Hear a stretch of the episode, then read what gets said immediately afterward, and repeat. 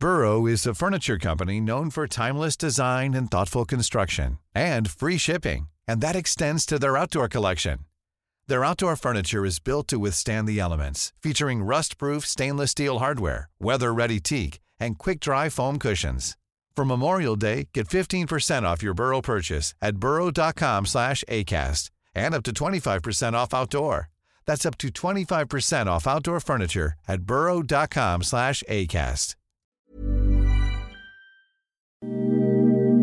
Ahora al aire, a la una, con Salvador García Soto. Un encuentro del diario que piensa joven con el análisis y la crítica. A la una, con Salvador García Soto. Hay policía, en realidad ayer fue pues algo muy especial porque hubo este operativo.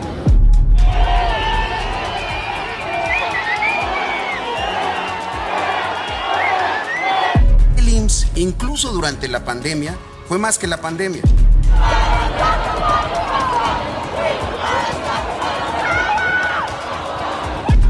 La gente humilde es muy agradecida.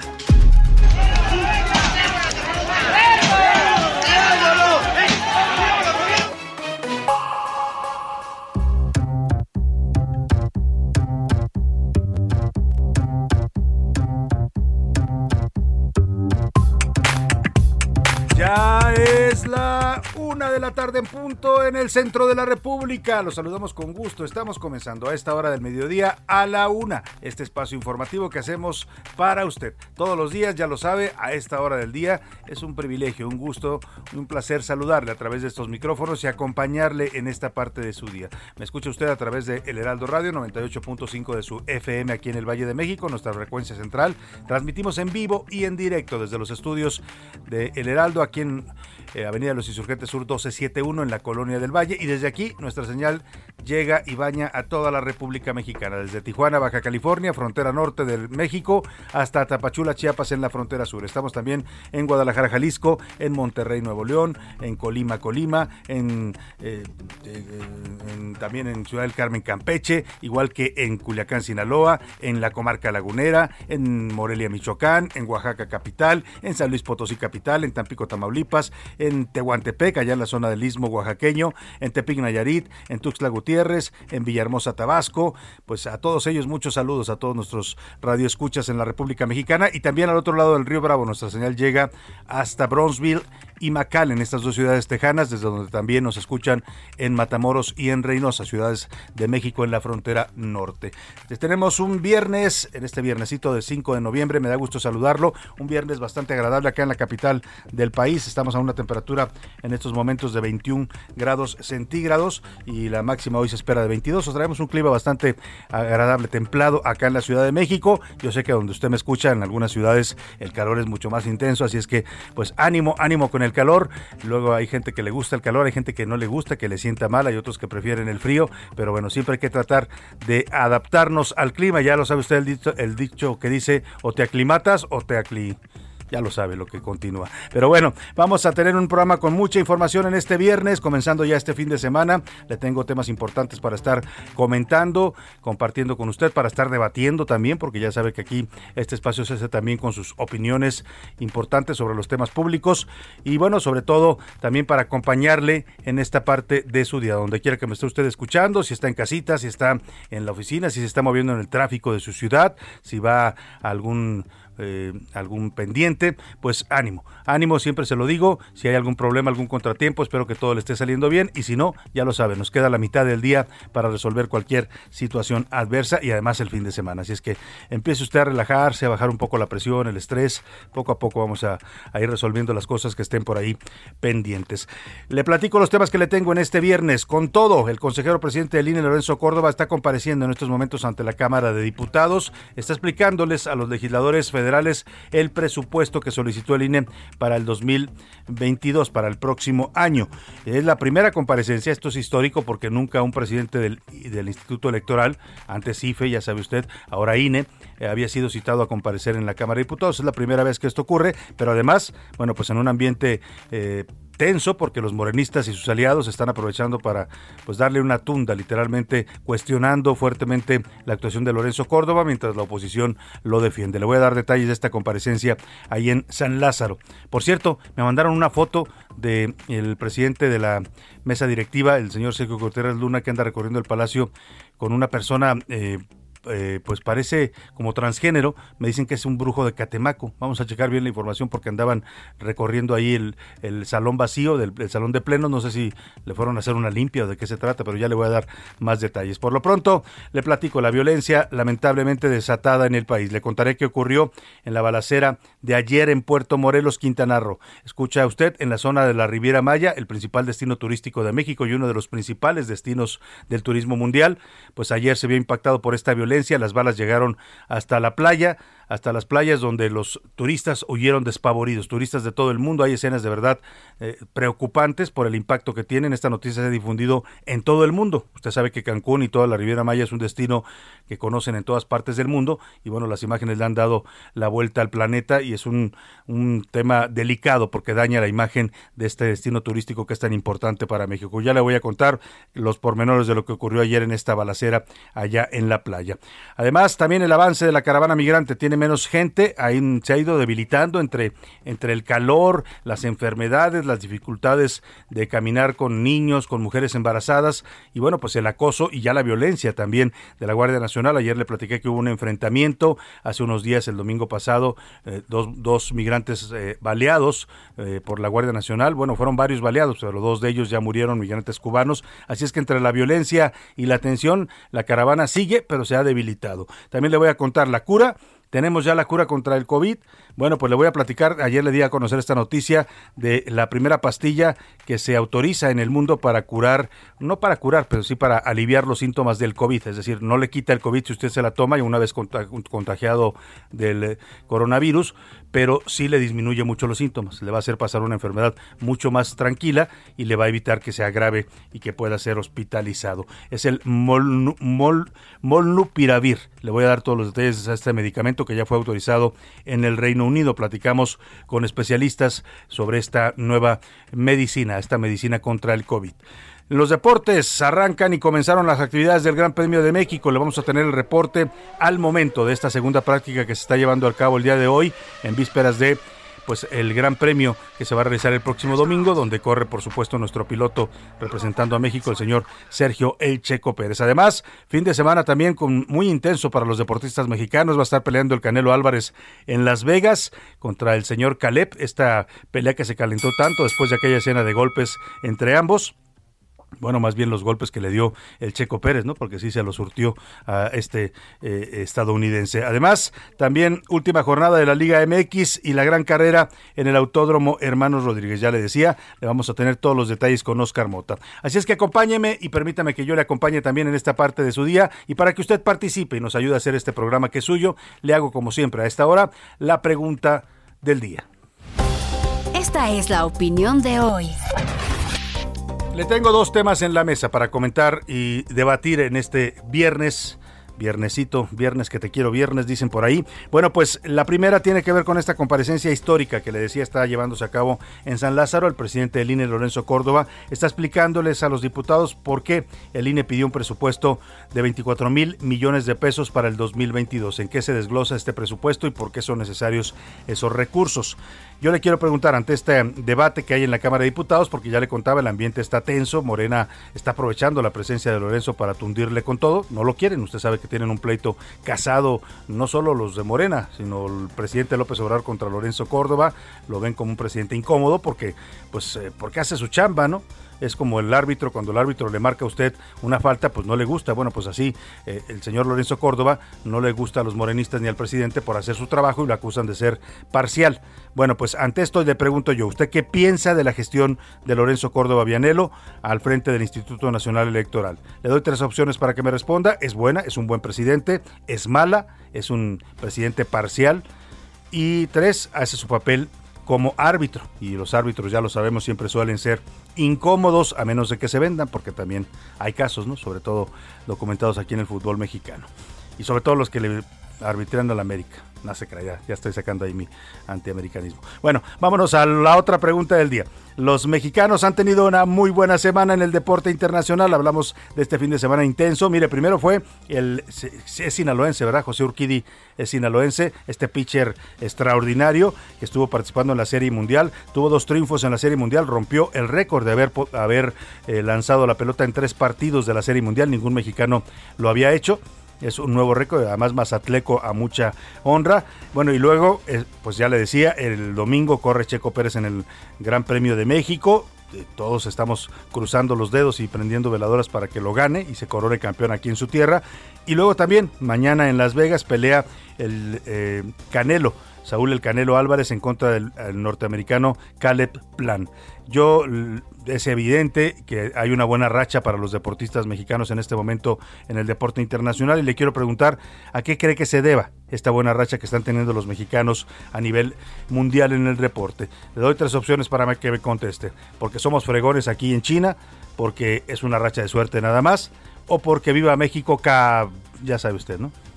Ahí están las opciones para que me responda. 5518 41 51 99 es nuestro número donde puede contactarnos, puede mandar mensajes de texto o de voz vía WhatsApp. Usted decide cómo nos quiere hacer llegar su mensaje. Lo importante aquí es que su opinión cuenta y sale al aire. Vámonos al resumen de noticias porque esto como el viernes y como el fin de semana ya comenzó. Rescate. La Secretaría de Seguridad Pública de Sonora informó que 54 migrantes de origen centroamericano y un mexicano fueron rescatados de tres casas de seguridad en la frontera de Nogales. A la basura. En el tercer trimestre de este año, Pemex desperdició 19.1% más gas respecto al mismo periodo de 2020. Llamado. El gobernador de Puebla, Miguel Barbosa, llamó a la población a dejar de pensar en las siguientes olas de COVID y mejor cuidarse y poco a poco regresar a la normalidad. Bienvenido, chicos. El gobierno cubano abrió las puertas al turismo extranjero en toda la isla luego de registrar bajísimos niveles de contagios por COVID-19. Una de la tarde con 11 minutos y nos vamos a la información. Está ocurriendo en estos momentos, le decía, en el, Palacio Legislativo de San Lázaro, una comparecencia histórica. Por primera vez, el presidente del máximo organismo electoral del país, en este caso, caso, perdóname, el Instituto Nacional Electoral, antes era el IFE, el Instituto Federal Electoral, pues por primera vez comparece ante el Congreso, sobre todo importante porque se trata de un organismo autónomo y de una figura ciudadana los eh, presidentes y consejeros del INE todos tienen origen ciudadano, no, no pertenecen al gobierno. Bueno, pues está compareciendo Lorenzo Córdoba. El motivo de esta comparecencia es para explicar el presupuesto que ha solicitado el INE para el 2022. 24 mil millones de pesos ha pedido el INE. Eh, el, presupuesto se incrementa y suena mucho porque dice el INE vamos a organizar la consulta de revocación de mandato, esta que hoy, por cierto, refiere el presidente y que le interesa tanto a López Obrador. Y eso, pues el costo ya se lo hemos dicho aquí más de 8 mil millones de pesos tan solo para esa consulta, ¿no? Cuyo resultado muchos piensan ya que es más o menos evidente, pero vamos a ir hasta el Palacio de San Lázaro porque en estos momentos está eh, tensa la comparecencia, hay un golpeteo intenso de Morena y de sus aliados en contra de Lorenzo Córdoba, hay algunos diputados de la oposición que lo están defendiendo, pero vamos contigo, Elia Castillo, vamos primero, antes de ir con Elia Castillo al Palacio de San Lázaro, a escuchar eh, quién está hablando en estos momentos allá en la comparecencia, me dicen, Juan Ramiro Robledo. Él es diputado de Morena. Escuchemos. Con esta intervención han concluido los posicionamientos de los con este, para que ejerzan el gobierno de acuerdo a su programa, a sus ideas y a sus principios. Eso vamos a hacer y lo vamos a hacer usando el mismo esquema que el Estado de Derecho neoliberal ha impuesto en México. Muchas gracias, presidente, por su tolerancia.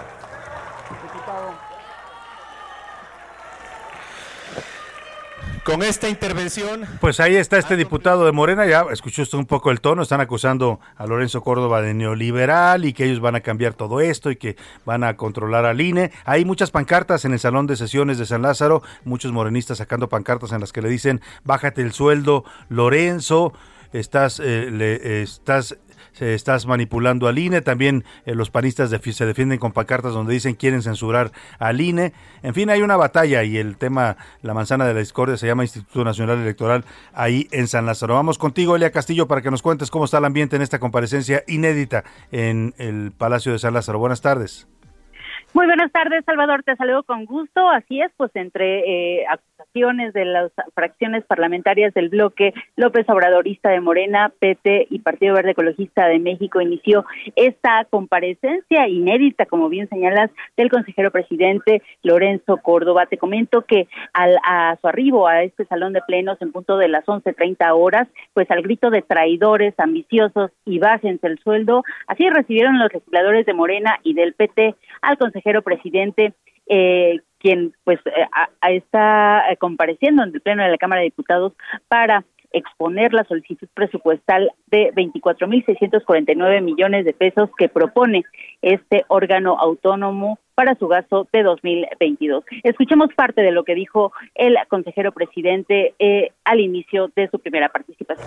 Secundarias faltantes uno de los lineamientos emitidos por el INE fueron los concernientes a evitar la sobrerepresentación en la integración de esta Cámara, que Permítame te comento, eh, Salvador, que bueno, la, hasta el momento, justamente hace unos momentos concluyeron las los posicionamientos de las fracciones parlamentarias de la Cámara de Diputados para iniciar con la sesión de preguntas y respuestas. Uno de los, pues, eh, de las participaciones más álgidas en esta comparecencia fue la, la del diputado del PT Gerardo Fernández Noroña, quien pues eh, reiteró su llamado al, consejero presidente a que renuncie. Uno de los temas que también le cuestionó la oposición y también algunos eh, legisladores de, eh, de Morena y de PT fueron, fue justamente el tema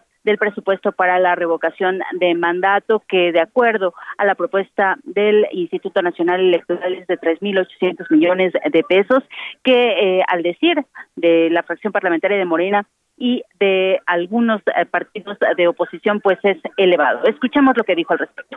Con eso de toro, cabrón, no mames, son las expresiones de este hombre que debería renunciar por esa actitud racista, clasista, majadera, infame, inaceptable para un funcionario de la República. Es de una desvergüenza inaudita, de una arrogancia absoluta y de una provocación inaceptable. Por eso he pedido juicio político contra Lorenzo Córdoba. Concluya, diputado. llama.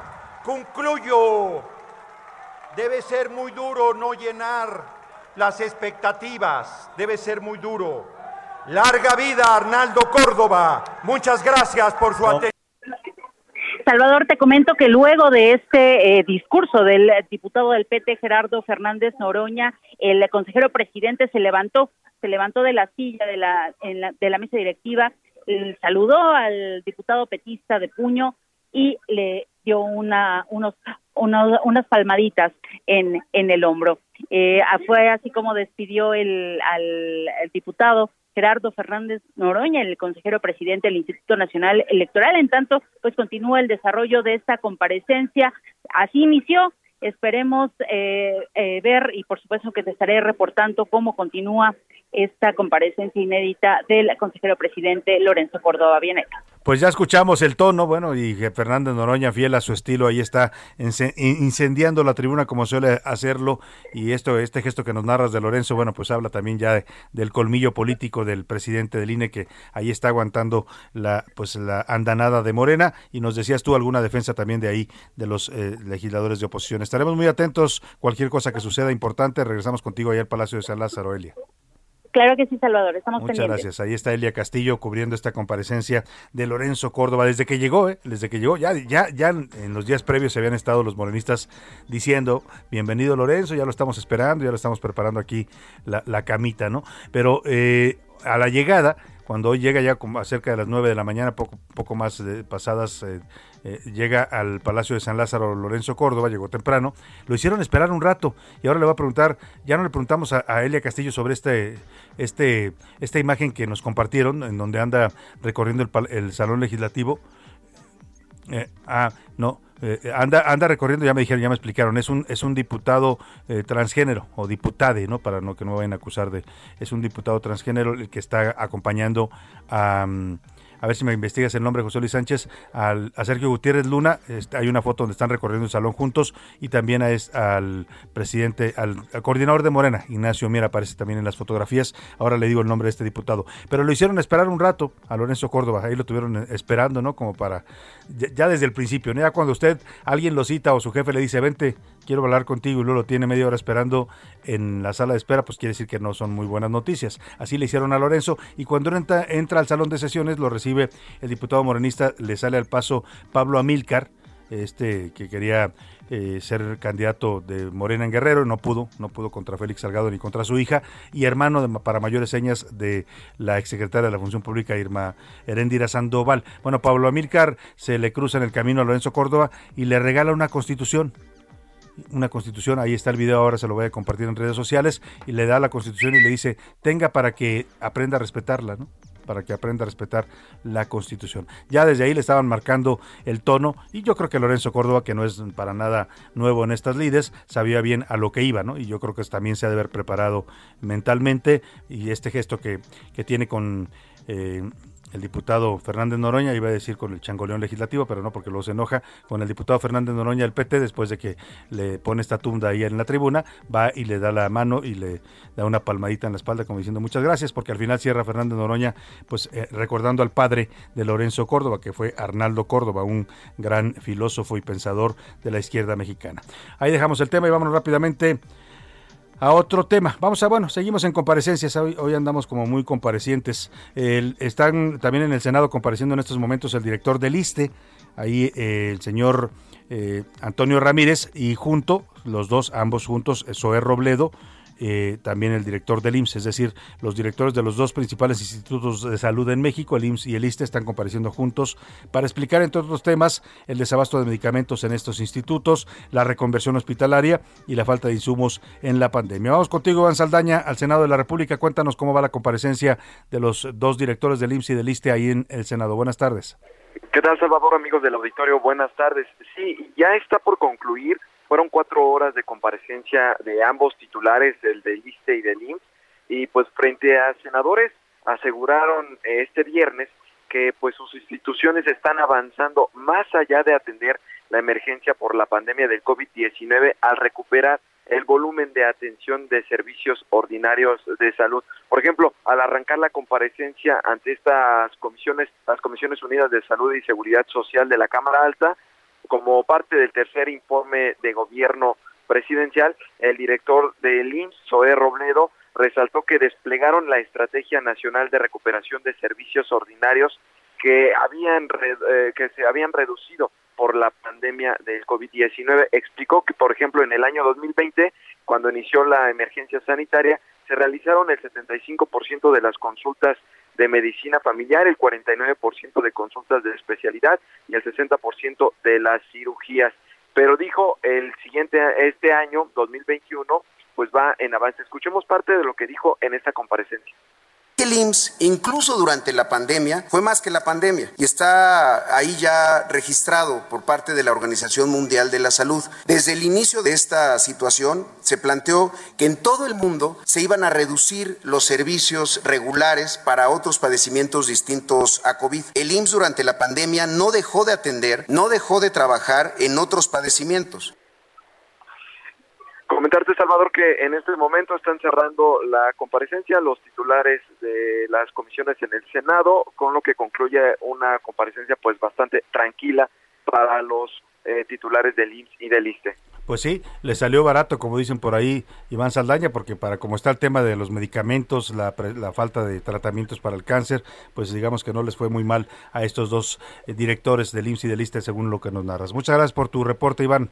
Buenas tardes. Muy buena tarde. Bueno, vamos a ir a la pausa, pero antes de la pausa le platico rápidamente el seguimiento de lo que ocurrió allá en eh, ayer en las playas de la Riviera Maya en Puerto Morelos. Ya hay más datos de lo que ha ido pasando. Vamos a escuchar a nuestro corresponsal Alejandro Castro que nos actualiza la información.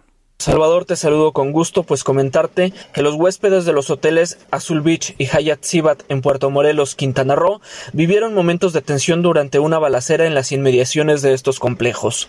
El incidente se registró poco antes de las 14 horas de este jueves, cuando alrededor de 15 sujetos armados ingresaron a las inmediaciones y realizaron algunos disparos, presuntamente con la intención de llevarse a una persona, según se indicó en el reporte preliminar. Los responsables huyeron por mar a bordo de una lancha. La Fiscalía General del Estado de Quintana Roo informó que se trató de una disputa presuntamente entre bandas de narcomenudistas en la playa. Bueno, pues sí, fue un conflicto entre narcomenudistas. Ya le voy a dar más detalles al regresar de esta pausa. Por lo pronto nos vamos con música y vamos a escuchar al gran Chicoche, los nenes con los nenes, las nenas con las nenas. Chicoche, que usted sabe, partió lamentablemente y estamos homenajeando a los cantantes que se nos fueron y se nos adelantaron en el camino. Yo pienso bailar mucho al ritmo y con candela, con Olga, con Martita, con Luisa y con Elena. Por eso yo he pensado que en esta noche buena Escuchas a la una con Salvador García Soto. En un momento regresamos. Sigue escuchando a la una con Salvador García Soto. Ahora, la rima de Valdés. O de Valdés, la rima.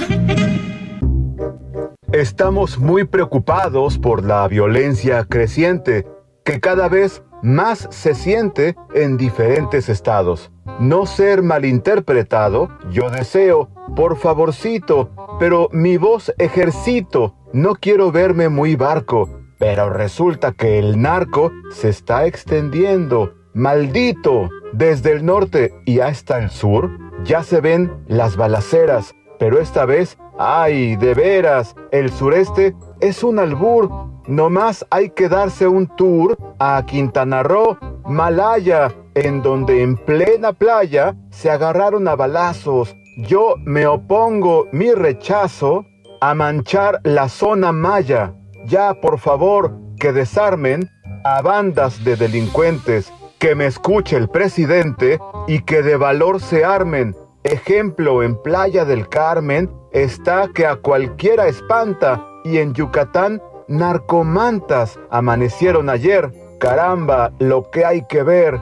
Juro que esto ya no aguanta.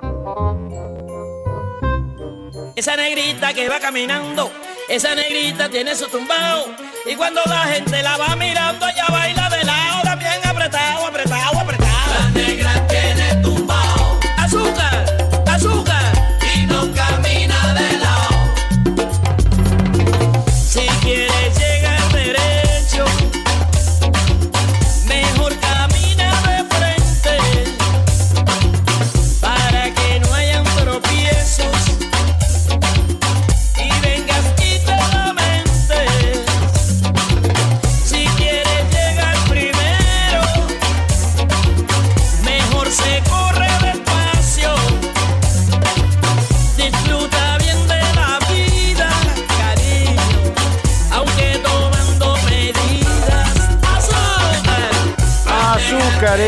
Y el cuerpo lo sabe, como dicen por ahí. Estamos escuchando a la gran Celia Cruz que nos canta esta canción, La Negra tiene tumbao.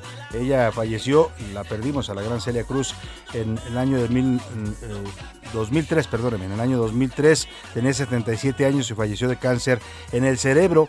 Bueno, regresamos con música tropical y nos fuimos también con las cumbias de Chicoche y la crisis que también lamentablemente perdimos al señor Chicoche, un gran músico eh, eh, cubano. Él falleció en 1989 por un derrame cerebral a la edad de 43 años. Seguimos con música para este fin de semana y terminando la semana de homenaje a los cantantes que partieron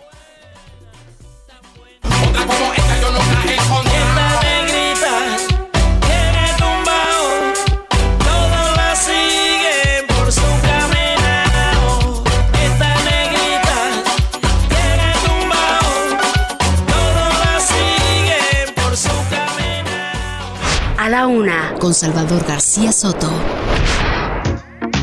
Y bueno, vamos ahora al Estado de México porque le decía, eh, lamentablemente la violencia en el país pues no cede. Hemos visto escenas dramáticas en los últimos días y bueno, quisiera decirle que son cosas extraordinarias, pero son cosas de todos los días. Esta semana tuvimos esta masacre lamentable de 11 jovencitos en Tangamandapio, Michoacán, muchos de ellos menores de edad. Eh, luego pues estos hechos ayer en las playas de Puerto Morelos, allá en la Riviera Maya, y ayer también se registró un enfrentamiento en el Estado de México entre policías de investigación y hombres armados. Literalmente se trató de una emboscada. Los policías estaban recorriendo una zona en la carretera La Puerta, a la altura del municipio de Tezcaltitlán, cuando estaban haciendo este recorrido, pues fueron emboscados por integrantes del crimen organizado. Hubo tres personas muertas, dos agentes y un presunto delincuente en este enfrentamiento. Además, seis uniformados resultaron heridos. Vamos contigo, José Ríos, para que nos cuentes esta emboscada y este enfrentamiento que hubo allá en el Estado de México. Buenas tardes. ¿Qué tal Salvador? Buenas tardes, te saludo con gusto a ti y al auditorio que nos escucha por el Heraldo Radio y pues bueno, para informarte que la violencia en contra de los agentes policíacos en el Estado de México continúa siendo imparable. Esto luego de que la tarde de ayer eh, elementos de la Fiscalía General de Justicia del Estado de México se enfrentaron contra hombres armados en la región sur, el cual dejó un saldo de dos uniformados muertos y otros seis lesionados, así como un deceso por parte de los agresores. De acuerdo con los reportes, la emboscada se dio cuando un contingente de la Fiscalía se trasladaba por la carretera La Puerta Coatepec, esto en la comunidad de Ojo de Agua a la altura del municipio de Tezcatitlán. La movilización que se llevó a cabo Salvador, pues bueno, tenía por objeto de identificar puntos de vigilancia y casas de seguridad del grupo delictivo La Familia Michoacana, el cual está establecida en esa región de la entidad. Las autoridades informaron que perdieron la vida dos elementos de la policía de investigación y resultaron lesionados seis más, mismos que fueron trasladados para su atención médica, el cual, pues bueno, uno de estos agentes aún se encuentra en un estado delicado. Además, la fiscalía dio cuenta sobre la detención de un hombre que ha trasladado a las instalaciones de la dependencia, pero también perdió la vida. Él había sido detenido con aparatos de comunicación y se le investigaba por realizar funciones de halconeo. Hay que recordar, Salvador, que apenas el 26 de octubre pasado, en esta misma región, elementos de la fiscalía, eh, pues también ya habían sido agredidos eh, en el municipio de Llano Grande, aunque no existían lesionados ni decesos. Eh, y también, no olvidemos, Salvador, que en marzo pasado, 13 policías estatales habían fallecido en esa región del Estado de México, el cual, pues bueno, existe un fuerte enfrentamiento entre grupos delictivos y uniformados que, pues bueno, realizan labores de investigación en esa zona. Ese es el informe que te tengo, Salvador. Buena tarde. Muy bien, pues eh, vamos a estar pendientes. Gracias por tu reporte, José Ríos, allá en el Estado de México. Hay un audio que se difundió eh, sobre el momento en el que estos policías son emboscados. Hay un llamado de auxilio, incluso pues desesperados escuchan los policías cuando se dan cuenta de que están en desventaja ante estos miembros del crimen organizado. Escuche usted la comunicación de radio que se emite ayer antes de que empiece este tiroteo, esta emboscada allá en esta zona de Texcaltitlán, en el Estado de México de Tezcaltitlán. Un 2, un 2. Tezcaltitlán. En las cabañas de Tezcaltitlán, en Putiza, hay compañeros heridos. Muévanse el fiscal igual. Bueno, ahí está la llamada desesperada por radio pidiendo apoyo, auxilio. Ya había policías heridos en ese momento, habían sido emboscados los policías. Y vamos a otro tema, tiene que ver con esta caravana migrante que le hemos venido reportando, avanza sobre el estado de Chiapas, avanza pues con muchas penurias, con muchos problemas entre las dificultades de transitar eh, por estas zonas de la República Mexicana, las altas temperaturas, las enfermedades que están aquejando ya a los integrantes de esta caravana, las mujeres, las embarazadas, los niños, ayer le platicábamos ya incluso del nacimiento del primer eh, pequeño que nace en esta caravana porque su madre empezó a caminar embarazada, le pusieron Kevin por nombre y pues supongo que va a ser ya ciudadano mexicano porque nació aquí en este país, es hijo de padres haitianos.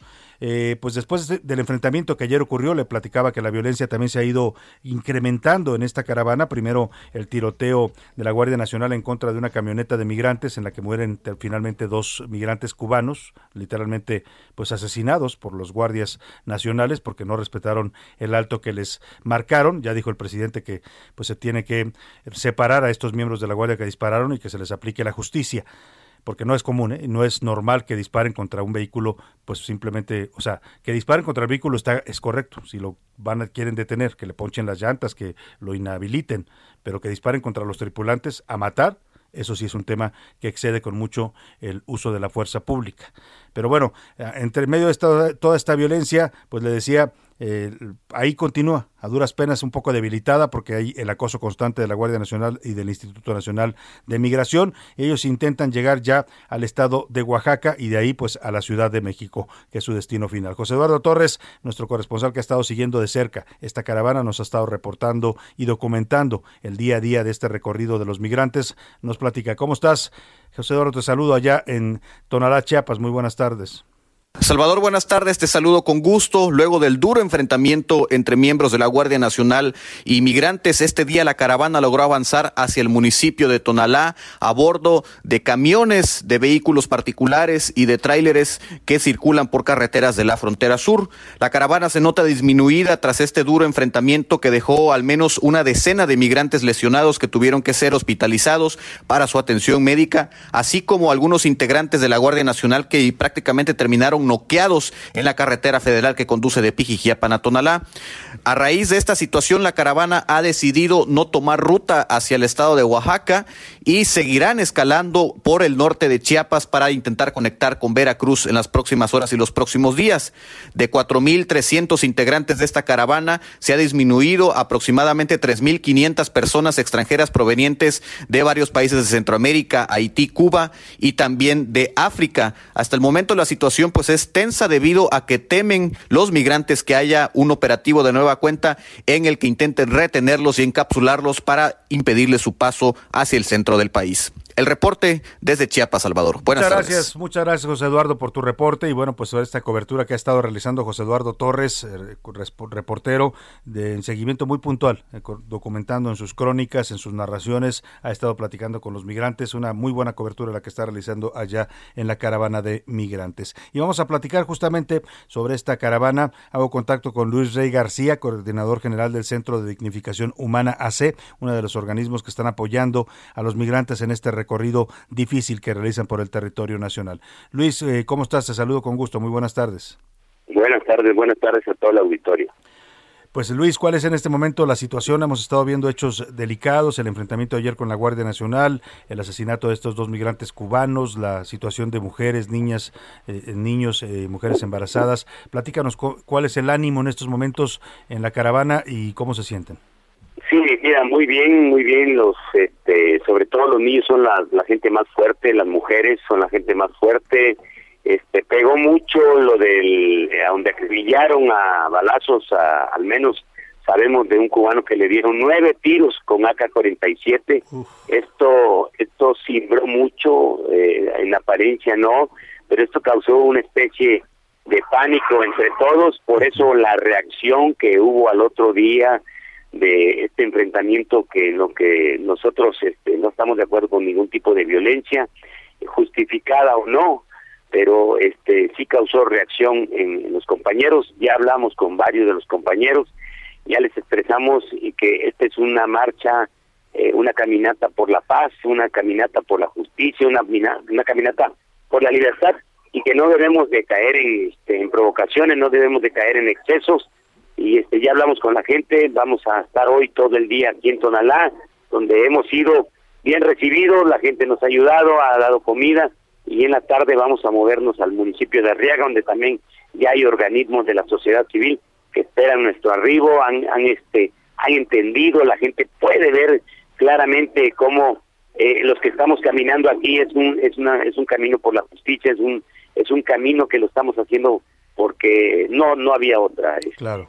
Luis, eh, te escucho esto que dices, ya hablamos con los migrantes, ya les explicamos que esta es una caminata pacífica. Eh, te refieres, por supuesto, así como hemos comentado aquí, denunciado este, este tiroteo de la Guardia Nacional en contra de estos migrantes cubanos que no se justifica bajo ninguna causa, aun cuando no hayan respetado el alto, los protocolos no indican que les deban disparar a matar, y menos nueve balazos de un arma de alto poder como nos narras. Eh, también ayer vimos estas imágenes de donde los migrantes agreden a un miembro de la Guardia que está tirado en el piso ¿Te refieres a eso cuando haces este llamado pues a no Claro, no claro, claro, no podemos nosotros condenamos esos hechos eh, en lo total y definitivamente. Ya hablamos con todos los compañeros, no puede volver a ocurrir nada de esto. Eh, estaban tensos este, hasta esa noche y por todo lo ocurrido, eh, pero ya hoy hablamos, tengo que decírtelo, aunque se escuche de la manera que se escuche, que oramos en las mañanas, tratamos de leer la Biblia, hay gente aquí, mucho pueblo de Dios, mucha gente que conoce de, de las cosas de Dios, y hicimos una oración para que este, se tranquilizaran los ánimos para que ya no ocurriera más esto, ¿no? Claro. Ahora, Luis, eh, mm, ¿cómo va en ese sentido? Dices tú el ánimo, pues están tratando de, de, continuar adelante con ánimo a pesar de todas estas circunstancias adversas. ¿Cuántos en estos momentos, cuántos migrantes están avanzando? Porque hemos visto como algunos grupos también, eh, algunos, como dices tú, intimidados por la guardia, otros han sido detenidos y regresados a Tapachula. Cuéntame más o menos cuánto es el contingente. Han, este han detenido, han detenido a casi 300 compañeros. eh, de poco en poco, de pequeños grupos. La última vez fue cuando detuvieron como a 80, que fue lo que provocó este enfrentamiento que todos vimos, donde arrastraron a, la- a las mujeres y a los niños. Eso fue lo que provocó. Pero a todos ellos los han regresado a Tapachula o a Tuxtla Gutiérrez y les han, les han entregado visas humanitarias con las cuales pues no pueden salir de, de, de Chiapas. Pero esta gente vuelve a unírsenos, está llegando nuevamente para caminar junto con todos nosotros porque han visto que fue la única manera en que se han podido entregar los documentos. Si bien hemos perdido en este trayecto más de 350 compañeros, mucha gente se nos ha unido. ¿eh? Yo considero que vamos más de 3.500, 3.800 este, almas caminando este, sobre la carretera de Chiapas. El plan es de Tonalá llegar hasta Arriaga, nos decías Arriaga, Chiapas, avanzar hacia el estado de Oaxaca. Eh, ¿Tienen alguna, alguna previsión sobre cuándo podrían llegar a la Ciudad de México? No, no, no tenemos todavía previsto. Hemos, estamos pidiendo al obispo de Chiapas y al obispo de Oaxaca que nos proporcionen camiones. La ley lo contempla. La ley dice que cuando personas de buena reputación ofrecen ayuda humanitaria en transporte a personas en, calidad de movilidad humana, procede. No hay, no hay delito, no, no se tiene que incurrir en un delito cuando, cuando es por una ayuda humanitaria y se lo estamos pidiendo. Estamos en, plá- en pláticas tanto con el obispo de Chiapas, que nos ha sido muy solidario, como con el obispo de Oaxaca, y a través de este medio le hacemos el llamado para que nos proporcionen autobuses y llegar lo más pronto posible hacia la Ciudad de México. Pues estaremos muy pendientes, Luis, de este recorrido. Estaremos reportando como hemos venido haciendo desde el día que salieron desde Tapachula y cualquier cosa que suceda, pues aquí están los micrófonos abiertos. Te agradecemos que nos des voces, ¿eh? te agradecemos. al contrario, Luis. Es Luis Rey García Villagrán, coordinador general del Centro de Dignificación Humana AC, que está apoyando este recorrido de los migrantes por el territorio nacional. Gracias, Luis. Muy buena tarde. Y ahí está pues la situación de la caravana, ya lo escuchó usted, con todo y con todo lo, adverso, con lo difícil que ha sido para ellos, con el acoso de las autoridades mexicanas, con la violencia que ha emergido también en contra de esta caravana, eh, en contra de ellos y también ayer pues ellos reaccionan violentamente a esto que nos narraba Luis, la captura de varias mujeres y niños que son arrastradas por la Guardia Nacional y también ellos, hay que decirlo, los migrantes lanzaron piedras, palos y golpearon a algunos guardias nacionales, dice que ya hablaron con ellos, que van a evitar caer en este tipo de situaciones violentas. Oiga, vámonos a otro tema. En casi tres años de gobierno, el presidente López Obrador solo ha salido una vez al extranjero. Lo dijo claramente el presidente desde que llegó. mm, él no iba a ser un presidente viajero, como, como hemos tenido muchos. ¿eh? Eh, vamos al otro extremo. Peña Nieto le dio varias vueltas al mundo, según se documentó en kilómetros eh, lo que viajó al extranjero siendo presidente. Y el presidente López Obrador, en tres años, un solo viaje. Fue a la Casa Blanca a declararle su amor a Donald Trump, ¿no? En aquella declaración romántica del Jardín de las Rosas y, y no ha vuelto a salir. Ah, Se ha negado a ir a foros muy importantes y también ya se le cuestiona por eso. No quiso ir a la Asamblea de la ONU que lo habían invitado primero, no quiso ir a la reunión del G20 la semana pasada en Roma, tampoco a la cumbre del cambio climático. Pero bueno, pues el presidente dice que él prefiere andar aquí de gira y haciendo mañaneras, aunque la próxima semana sí va a viajar. El 9 de febrero estará asistiendo al Consejo de Seguridad de la ONU, donde va a dar un discurso sobre la corrupción. Mil Ramírez nos platica de este presidente chauvinista que prefiere estar en México y no salir al extranjero. Pareciera que al presidente López Obrador poco le ha importado la política exterior, y es que lejos de atender personalmente temas tan importantes, ha decidido enviar como su representante al canciller Marcelo Ebrard, quien atiende lo mismo la recaudación de vacunas que los problemas con otros países. Y además, no desaprovecha la oportunidad para hacer campaña para sus fines políticos, siendo la cara de México a nivel internacional. Tal es el caso de eventos como el G20, donde se tomó fotografías con personajes como Angela Merkel y Joe Biden. En la columna Serpientes y Escaleras del periodista Salvador García Soto, explica que así la relación estratégica con Estados Unidos y la imagen de México en Latinoamérica y el mundo queda totalmente en manos del secretario de Relaciones Exteriores. Esto, que pareciera un desdén a la política exterior por parte del presidente López Obrador, se refleja en sus casi inexistentes viajes a otros países. Y es que hasta ahora la única salida internacional que ha tenido el mandatario fue el pasado 8 de julio del 2020, cuando visitó al expresidente de Estados Unidos Donald Trump con motivo de la entrada en vigor del Tratado México, Estados Unidos y Canadá. El haber conseguido este acuerdo representa un gran logro en beneficio de las tres naciones y de nuestros pueblos. Su segunda salida del país será el próximo 8 y 9 de noviembre para participar en el Consejo de Seguridad de la ONU, que se llevará a cabo en Nueva York, Estados Unidos. Mi tema es corrupción y desigualdad en el mundo. Yo considero que nunca en el mundo se había acumulado tanta riqueza en tan pocas manos. Así, durante su mandato, el jefe de Estado ha hecho honor a su máxima, y es que para él la mejor política exterior es la política interior. Para A la Una con Salvador García Soto, Milka Ramírez. Pues ahí está, es el presidente López Obrador. Mire usted el contraste, le doy dos, dos datos nada más para ilustrar estas diferencias entre presidentes, ¿no? Y son totalmente entendibles. Sí se cuestiona ya que el presidente no vaya a reuniones importantes. Una cosa es que no ande haciendo turismo eh, eh, por el mundo y otra cosa es que no vaya a foros donde México tiene que estar representado, como el G20 o la cumbre del cambio climático. Por ejemplo, Peña Nieto en su primer año viajó 16 veces, solo en su primer año de gobierno. En total fue a 42 países todo el sexenio. El presidente un viaje en tres años y ya está confirmado que este 9 de, noviembre, el próximo martes, estará asistiendo a la reunión del Consejo de Seguridad de la ONU que va a presidir México. El embajador eh, eh, Juan Ramón de la Fuente será el nuevo presidente del Consejo de Seguridad de la ONU, por eso va el presidente. Y, y hoy ya incluso la senadora Olga Sánchez Cordero, presidenta del Senado, publicó la carta que le envió el presidente López Obrador confirmando y pidiendo permiso para su salida del país en los días 8 y 9 de eh, de este mes de noviembre. Prácticamente va eso el presidente, termina la reunión, sale, agarra el vuelo y se regresa. O sea, no le gusta andar por allá de viaje en el extranjero el presidente López Obrador. ¿Qué quiere? Así es el presidente, él prefiere andar en giras, comiendo en fondas aquí en los pueblos, en que le pongan collares de flores, dando conferencias mañaneras que le gusta mucho. Bueno, pues eso es su estilo de gobierno. Vámonos a otro tema importante. A la una, con Salvador García Soto. Vamos rápidamente, ayer vamos a otro tema importante, le platico. Eh, a, ver, dieron de alta ya a uno de los eh, heridos en la explosión del pasado, eh, el pasado, dom, el pasado lunes, la madrugada del, del, domingo, del lunes más bien ya, este ducto de gas en Puebla, en donde pues hubo 15 heridos. Dos de ellos ya fueron dados de alta, ayer dieron de alta al segundo. Vamos contigo, Claudia Espinosa, buena tarde. Así es, te saludo con gusto para darte a conocer que una persona más fue dada de alta, una mujer de 38 años de edad y bueno, que tenía solamente el 19% de su cuerpo con quemaduras de segundo grado.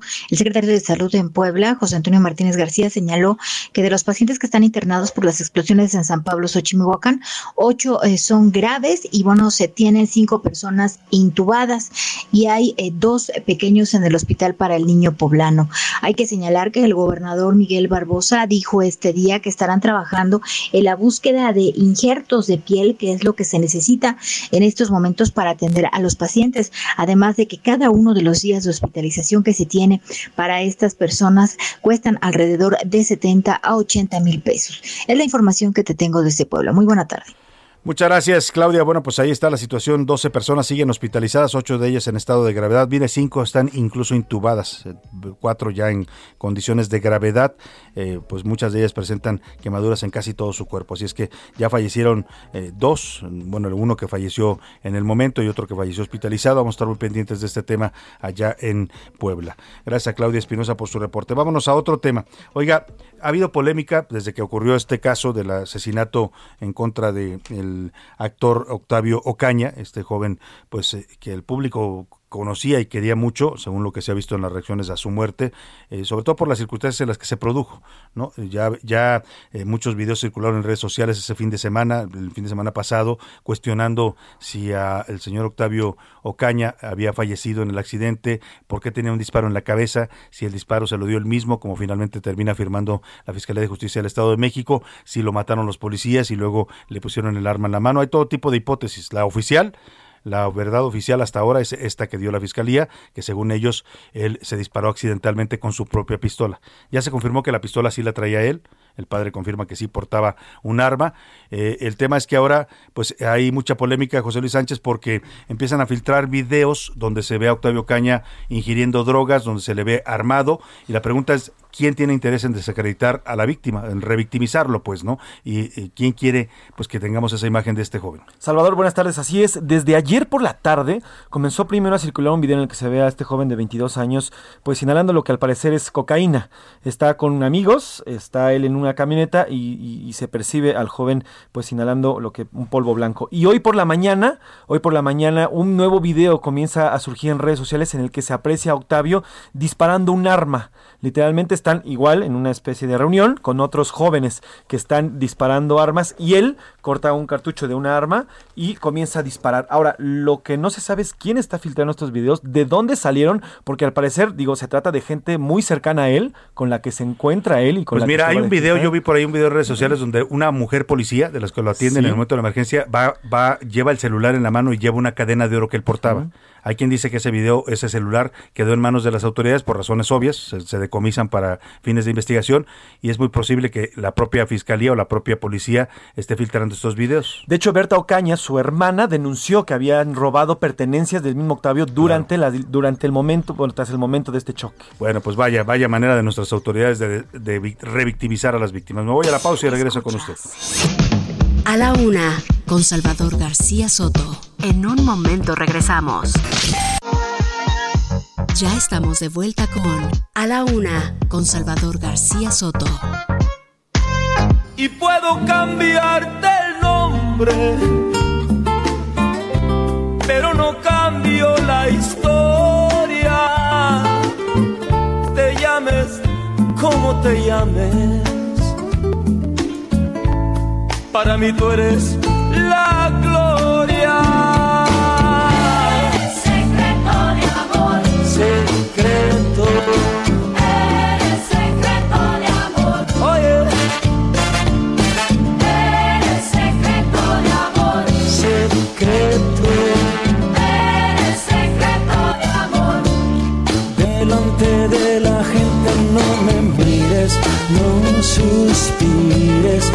Ya son las 2 de la tarde en punto en el centro de la República. Qué gusto saludarlo. Estamos comenzando a esta hora del mediodía, la segunda hora de A la Una. Vamos ya por la segunda parte de este espacio informativo. Tenemos todavía muchos temas, mucha información, muchas historias para compartir con usted en este viernes, viernes 5 de noviembre. Y hemos arrancado esta segunda hora con la voz de Joan Sebastián, uno de los cantautores más populares en los últimos tiempos en México, sin duda alguna. Esta canción, que ya es un clásico, no hay fiesta, boda. Eh, borrachera donde no se cante esto del secreto de amor. Y eh, Joan Sebastián se nos fue en el año de 2015, padecía cáncer de huesos, murió a la edad de 64 años después de una prolífica carrera.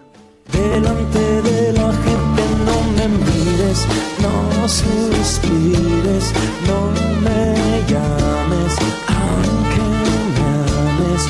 Delante de la gente soy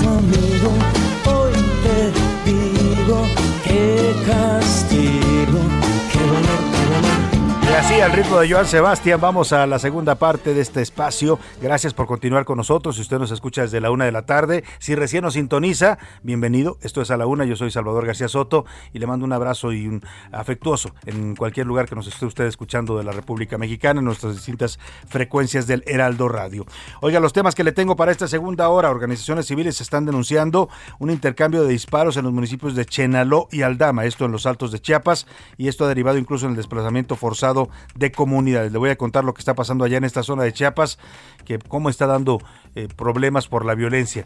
Eh, no, es, no es mucha ciencia decirle que el narcotráfico llegó también ya a esta zona, una zona de bosques, eh, una zona de comunidades indígenas allá en Chiapas, que está viviendo ahora la violencia pues de, de este, de este fenómeno del narcotráfico. También le platicaré del presunto volador serial, eh, perdóneme, el presunto violador, lamentable, eh, perdóneme ahí por el error, violador serial en la Ciudad de México, Miguel N. Ya suma ocho órdenes de aprehensión. Lo está buscando la Fiscalía de Justicia Capitalina. Le voy a dar todos los datos por si usted ubica a este violador, pues eh, primero cómo opera y segundo para que proporcione informes a las autoridades. Le voy, a platicar también de último momento información. Se está girando orden de aprehensión en contra de Carlos Treviño, exdirector de Petróleos Mexicanos en el gobierno de eh, Felipe Calderón. Lo acusan de corrupción en el caso de eh, la planta de etileno 21 allá en Veracruz. También le platicaré que la Ciudad de México sigue en semáforo verde, suma ya 3.5 puntos de puntaje, perdóname, es el más bajo desde que se implementó ese semáforo epidemiológico. Hay un mínimo de ocupación hospitalaria. Vamos a platicarle también de la píldora contra el COVID. Ya hay una pastilla de laboratorio Merck. Nos va- vamos a tener todos los detalles y vamos a comentar con un especialista en el tema. Vámonos, si le parece, por lo pronto a los temas de la pregunta del día. Hoy hicimos dos preguntas, José Luis Sánchez. Así es, la primera que hicimos fue sobre el tema del Checo este fin de semana. Va a ser una tarde o tarde noche porque también el domingo el Checo Pérez pues en el Gran Premio de México y el sábado por la noche allá en Las Vegas el señor Canelo Álvarez va a tener su, su pelea allá en, en Las Vegas y va al parecer es una buena semana para los mexicanos, los deportistas mexicanos. ¿Usted qué opina de esta buena racha? Y además en la primera pregunta del día de hoy que le hicimos sobre Lorenzo Córdoba hoy el presidente, el consejero presidente del Instituto Nacional Electoral acudió a la Cámara de Diputados en una comparecencia que ya escuchó Salvador, ya escucharon el, el auditorio, pues estuvo bastante, bastante ríspida. ¿Y qué opina del funcionamiento del señor Lorenzo Córdoba al frente del INE? Bueno, pues vamos a ver qué dice nuestro auditorio. Tenemos mensajes. Viene por ahí Milka Ramírez avanzando lentamente, tranquila, Milka, tú no te preocupes, el público puede esperar. Milka, platícanos qué dice el público sobre estas dos preguntas que formulamos el día de hoy. Hola Salvador, hola Bienvenida, José Luis, buenas hola tardes, Milka. amigos Hola, de la hola, UNA. hola, Salvador. Dice, buenas tardes al trío Maravilla. En cuanto a Lorenzo Gracias. Córdoba, creo que ha hecho muy bien su trabajo, ha demostrado su profesionalismo y su responsabilidad, independientemente de afinidades. Qué tristeza la conducta de Morena, solo demuestran su falta de información y un criterio mediocre igual que el de López Obrador. La cuarta, sí, se pueden ofender, pero faltar el respeto... O sea, que pueden ofender, pero Ajá. que cuando les faltan el respeto, se, se, Eh, se refiere a, las- a la- a la- lo que dijo Gerardo El Fernández Noroña, ¿no? Que sí, sí, pues es el estilo de, Fernández Noroña ahí en la comparecencia de Lorenzo Y últimamente de hecho, ha sido así, ¿no, Salvador? Le gusta ofender, pero ya cuando le dicen a él, entonces, entonces sí. Ah, ya sí, no ahí está. se molesta, ¿eh? Platicamos aquella escena con el diputado Jorge Triana del PAN, ¿no? Que lo retó a golpes y luego ya ni siquiera se animó a entrar. Este otro, buenas tardes, el presidente del INE para mí está haciendo un buen trabajo, no lo quieren los de Morena porque no se unen a sus principios de un gobierno austero, quieren hacer sus propagandas regaladas a quien se, a quien se les regalen estos días sus trabajos o eventos sociales o políticos, que no se deje manipular y siga defendiendo al INE. Ahí está su opinión, muchas gracias. Sí, ¿Tenemos más otro, mensajes? sí, hay otro mensajito. Dice que lo que quieren es manejar el país a su antojo, que son un poco ignorantes, empezando por López Obrador. Bueno, pues ahí están las opiniones de nuestro auditorio. En Twitter, ¿qué dice nuestra comunidad tuitera, José Luis Sánchez? Arroba S. García Soto, sobre el tema, fíjate, sobre el tema de, de- de los mexicanos que van a estar este fin de semana pues dándole duro el Canelo y Checo Pérez, pues ¿cuál crees que se llevó la, la, la que se llevó toda la encuesta? Adivina. ¡Viva México! Eso. ¿Sí?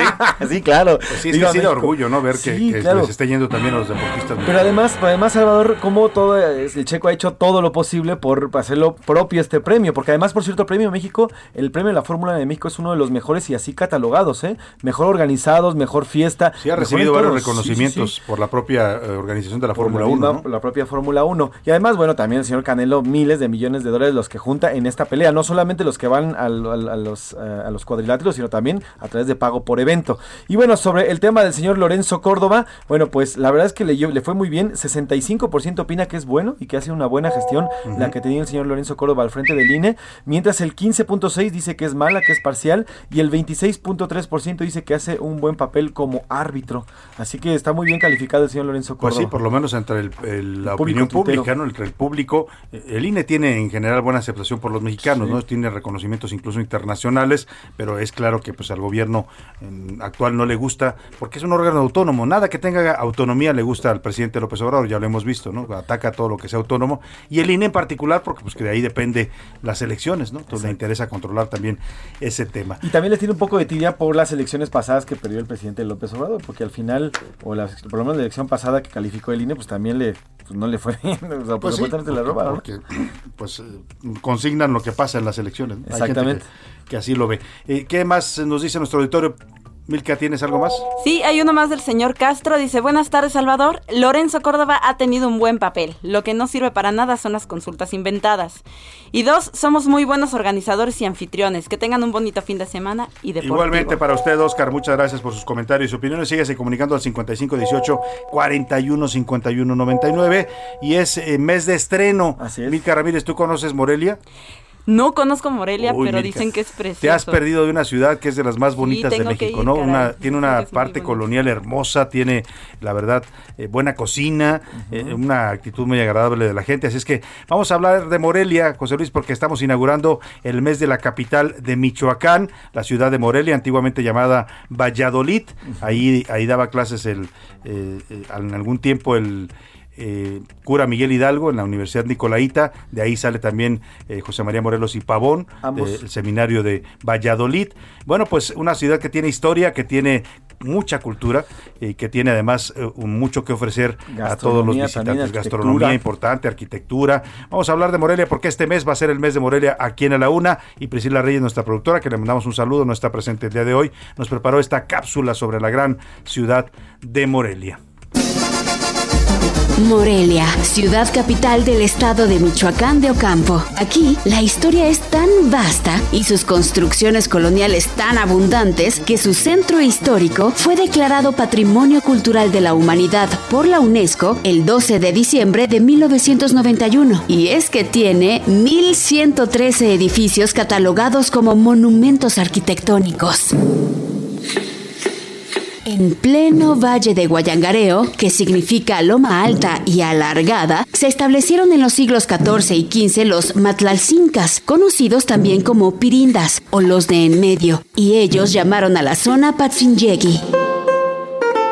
La nueva ciudad de Michoacán se fundó el 18 de mayo de 1541, después cambió de nombre a Valladolid y hasta 1828 fue Morelia, en honor a José María Morelos y Pavón. Esta también es una de las cunas de nuestra independencia y es que aquí nacieron personajes importantísimos de nuestra historia, como Morelos, Josefa Ortiz de Domínguez o Agustín de Iturbide.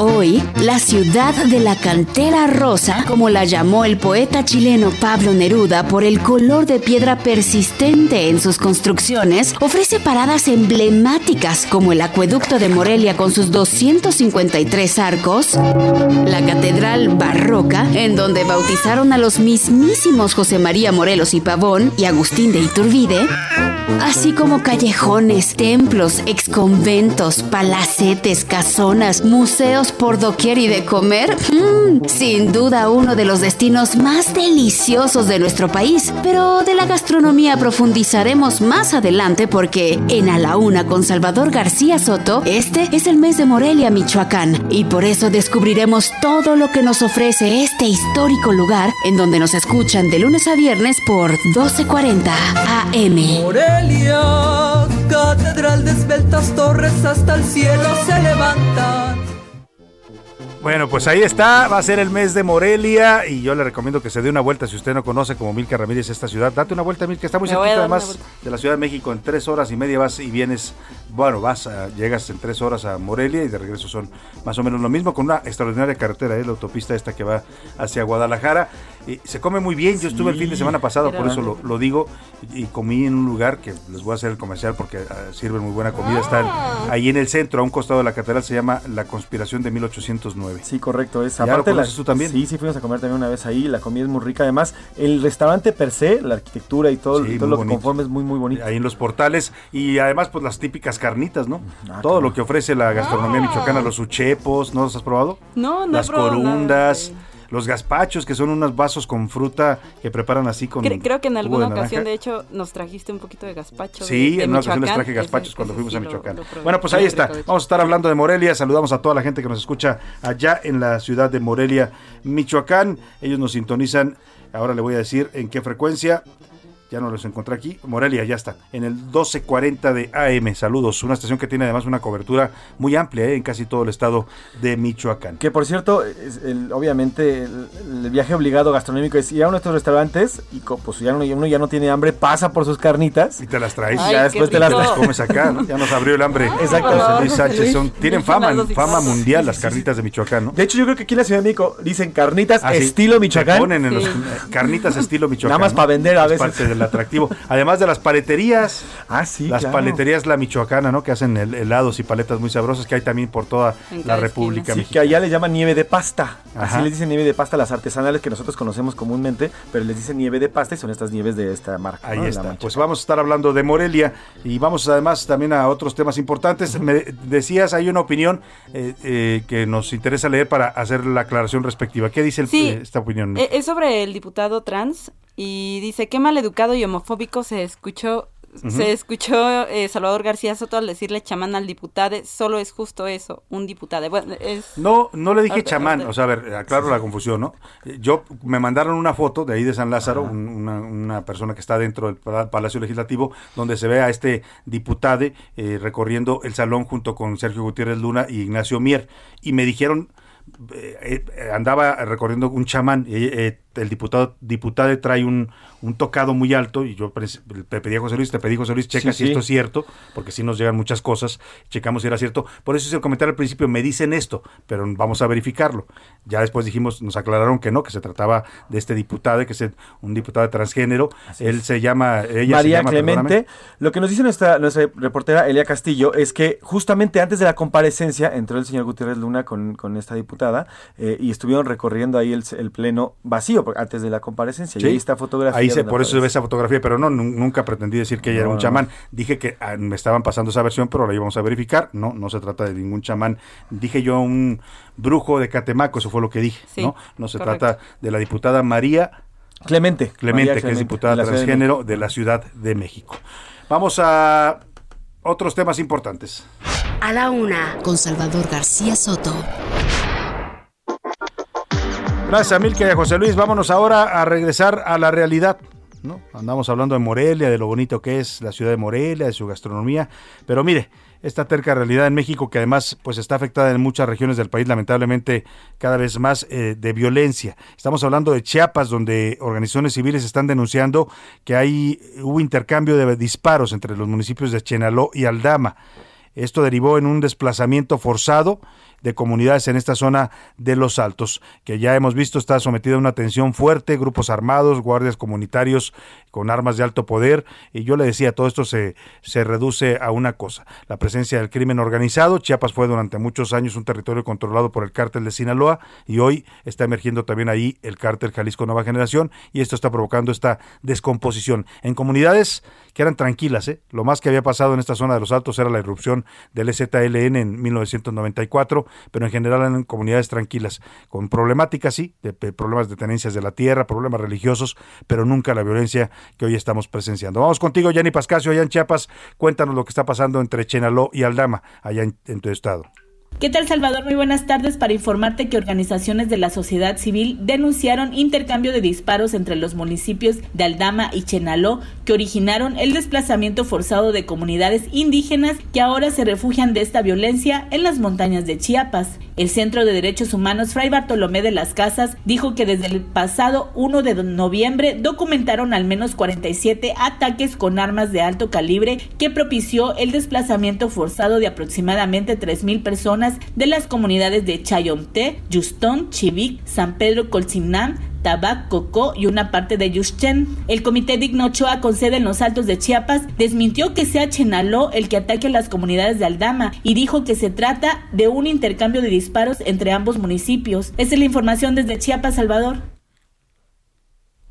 Bueno, pues ahí está Jenny Pascasio, vaya situación, ahora enfrentamientos entre municipios, ya habíamos visto esta problemática donde surgen grupos de autodefensa que toman el control de municipios, se pasó en Panteló, ha pasado en varios municipios de esta región, ahora se están enfrentando un municipio contra otro, en este caso Chenaló y Aldama, estaremos muy pendientes de la situación.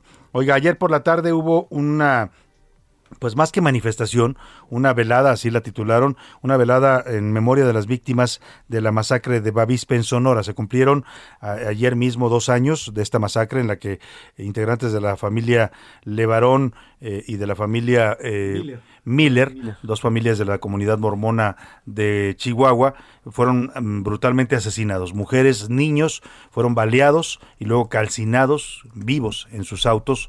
Usted, usted recuerda bien este caso porque conmocionó todo el país, incluso tuvo resonancia internacional porque se trataba de ciudadanos estadounidenses, aunque viven en México, tienen ciudadanía estadounidense esta comunidad mormona. Y bueno, el tema es que ayer los integrantes de esta familia Levarón, amigos, activistas y bueno, todo el público que se quiso sumar, hicieron esta velada en el Monumento a la Revolución. Fue interesante porque el tema era no solo recordar a estas víctimas de esta masacre de Sonora, sino también la convocatoria de, Adrián Levarón, que aquí lo tuvimos en estos micrófonos, era que cualquier mexicano que tuviera una pérdida por la violencia, que tuviera un familiar desaparecido, asesinado, eh, pues pudiera ir a manifestarse. Y, hubo convocatoria, ¿eh? Acudió mucha gente y prendieron veladoras para recordar a, a las víctimas y luego cantaron, hubo música también, hubo mensajes fuertes mm, para recordar a las víctimas y para exigir justicia. Iván Márquez nos platica de esta velada ayer por la noche en el Monumento a la Revolución. Hola, ¿qué tal Salvador? Buenas tardes. Te comento, a dos años de la masacre de nueve integrantes de la familia Levarón, entre los que se encuentran seis menores de edad y tres adultos, ayer por la noche la familia Miller Levarón realizó una velada en el Monumento a la Revolución para exigir justicia y conmemorar a las víctimas de la violencia en el país. Adriana Levarón, hermana de Ronita Levarón, quien fue asesinada en la comunidad de Bavispe, Sonora, mandó un duro mensaje. Escuchemos. Hay imágenes que se me han clavado en mi cabeza y sobre todo en mi alma. Mi sobrina Cristal de 10 años escondida en el asiento trasero, su cuerpo quemado en, el, en esa posición encorvada y asustada y los gemelos pequeños con sus caras carbonizadas que me perseguirán para siempre.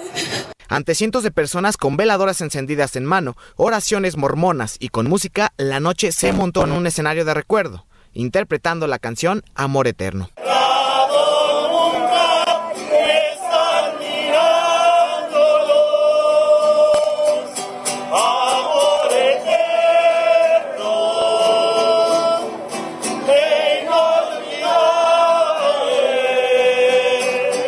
La memoria sigue intacta para cada uno de los familiares. La nostalgia les invadió y Adrián Levarón envió un mensaje al cielo a Ronita. Vamos a escucharlo. Quiero, papi. Y no sabía que era la última vez en que escucharía tu voz. De haber sabido, te hubiera abrazado bien fuerte, me hubiera, hubiera aferrado tan macizo que no te hubiera soltado jamás. Extraño, Ronita. Aunque hay 24 detenidos, no hay una sola sentencia en contra de los responsables de este crimen atroz. Así como esta familia, hay miles en nuestro país que viven destrozadas, no solo por la impunidad de las balas, sino también por la falta de justicia. Grito para que se levante el pueblo. Grito para que nosotros todos los mexicanos tomemos la responsabilidad de rescatar a nuestro país. Grito por ningún muerto más. Grito por ningún desaparecido más. Grito por un México en paz, con justicia y libertad. Ronita vive. Temprano estaré contigo para seguir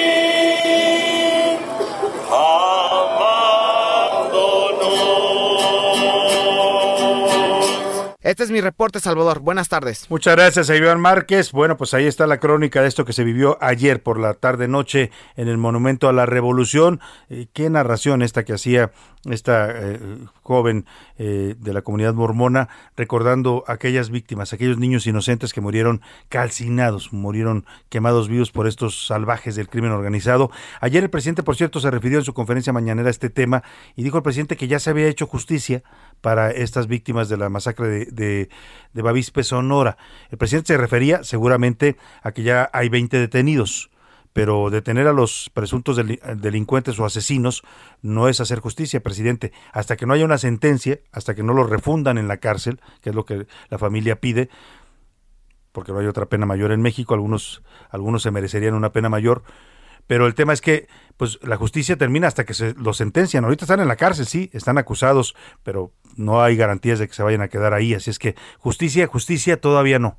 Hay sí avances en el caso, que quizás es lo que quiso decir el presidente, pero eso no quiere decir que ya se les haya dado justicia a las familias de estas víctimas y a estos niños y mujeres que murieron en este ataque del crimen organizado. De último momento le comento, están girando una orden de aprehensión en contra de Carlos Treviño. Él fue director de Petróleos Mexicanos ¿En qué época, José Luis Sánchez? Fue de 2017 a 2018, fue director de, de Petróleos Mexicanos, justamente. Bueno, pues en el gobierno de Enrique Peña Nieto y lo están acusando de corrupción en el caso de Tileno 21. Es esta planta de producción de tileno que se encuentra en el estado de Veracruz y a la que Petróleos Mexicanos le abastecía de gas. El tema es que la, el contrato que hicieron para que Pemex le mandara gas a esta planta de Tileno 21, que además pertenece a una de las filiales de Odebreque, a Basken, Brasken, Brasken se llama esta empresa que pertenece al grupo de Pues es que Pemex le vendía gas muy barato.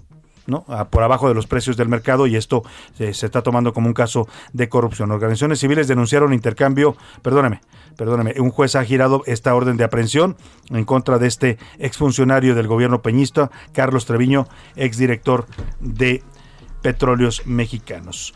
Oiga, rápidamente le platico, la Casa de Gobierno de Colima pues fue saqueada a unos días de que Indira Vizcaíno, la nueva gobernadora, tomara posesión como gobernadora. Se denunció en redes sociales, bueno, ella lo denuncia, la propia gobernadora, que pues literalmente le dejaron la casa vacía. Vamos contigo, Marta de la Torre, para que nos cuentes.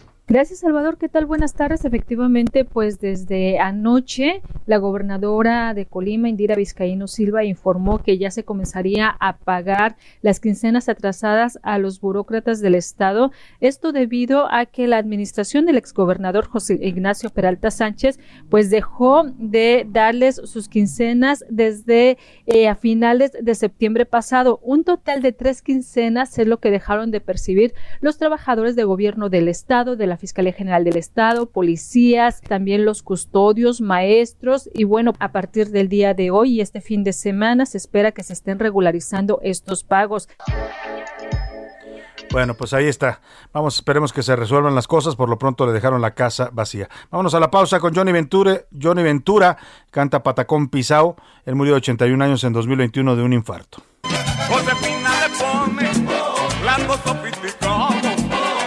Le pone. Estás escuchando A la Una con Salvador García Soto. Regresamos. Ya estamos de vuelta con A la Una con Salvador García Soto. Bienvenido a tu dosis de buenas noticias. Mi nombre es Soy la Alegría.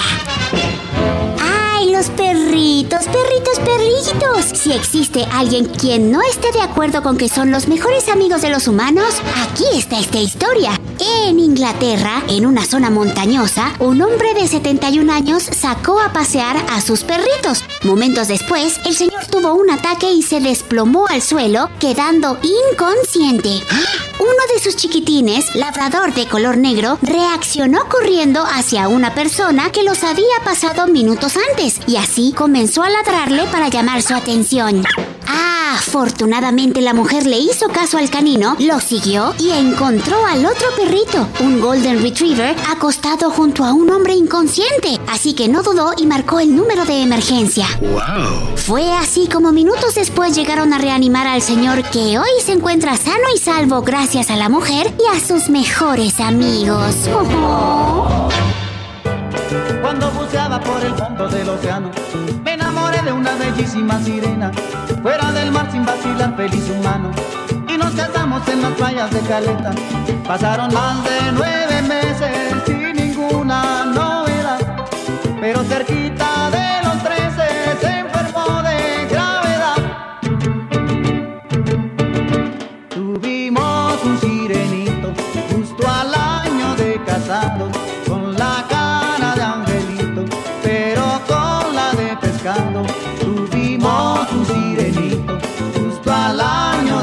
casados, con la cara de angelito, pero con la de pescado.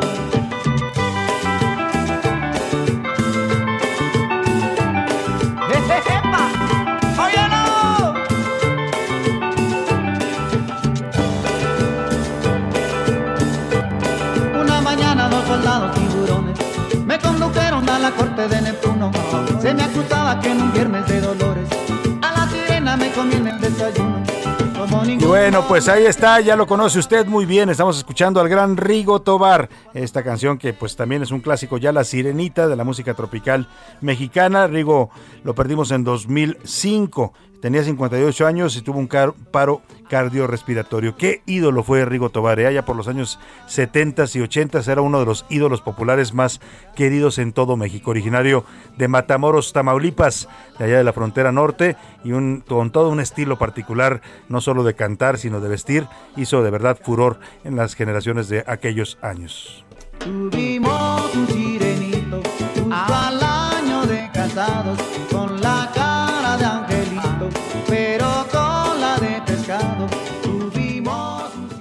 A Seguirá la una, con Salvador García Soto.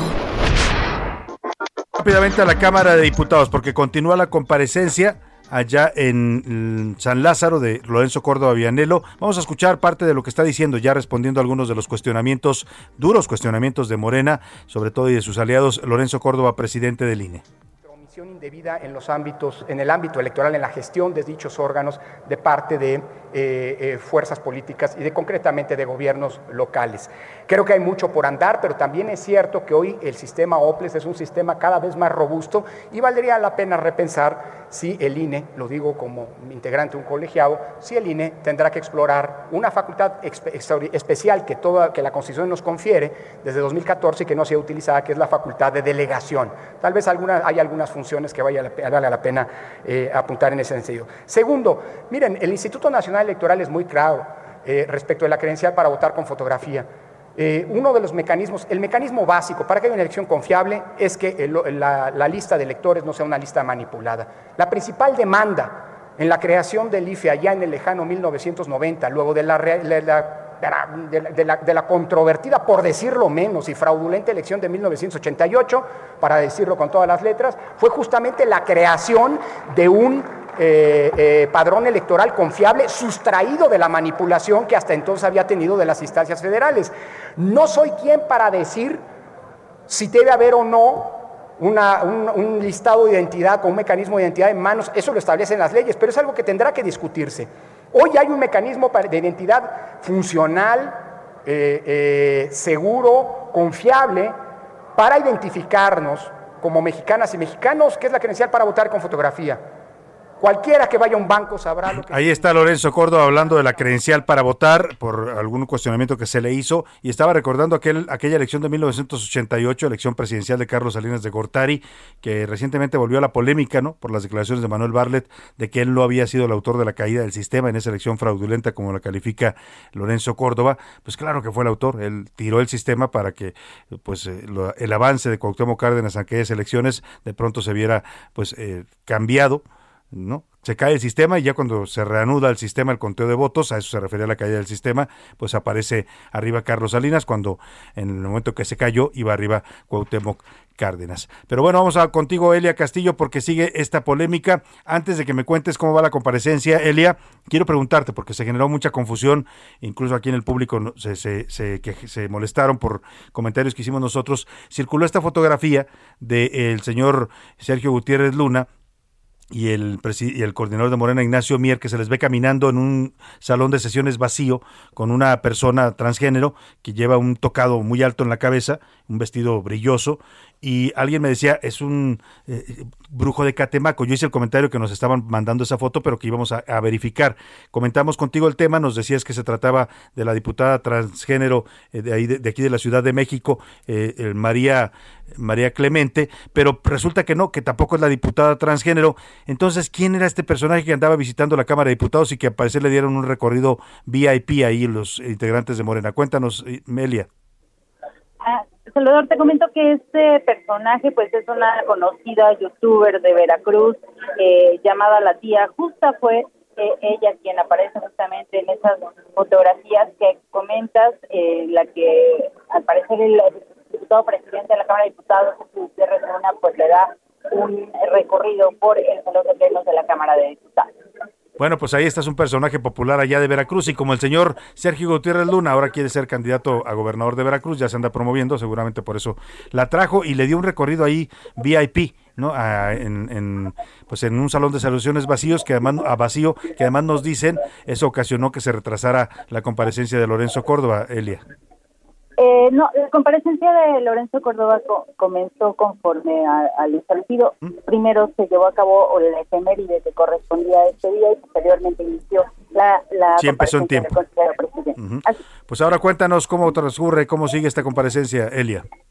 Muy buena tarde. Pues, bueno, te comento que continúa una comparecencia rígida y de confrontación, principalmente entre el consejero presidente del Instituto Nacional Electoral y el bloque López Obradorista de Morena PT del Partido Verde Ecologista de México. De momento, te comento que hasta el momento pues, ha habido incluso amagos por parte del Partido del Trabajo de que desa- desaparecerá el Instituto Nacional Electoral y regresará el eh, el consejero presidente ha estado recibiendo los cuestionamientos de las diferentes fuerzas parlamentarias de la Cámara de Diputados.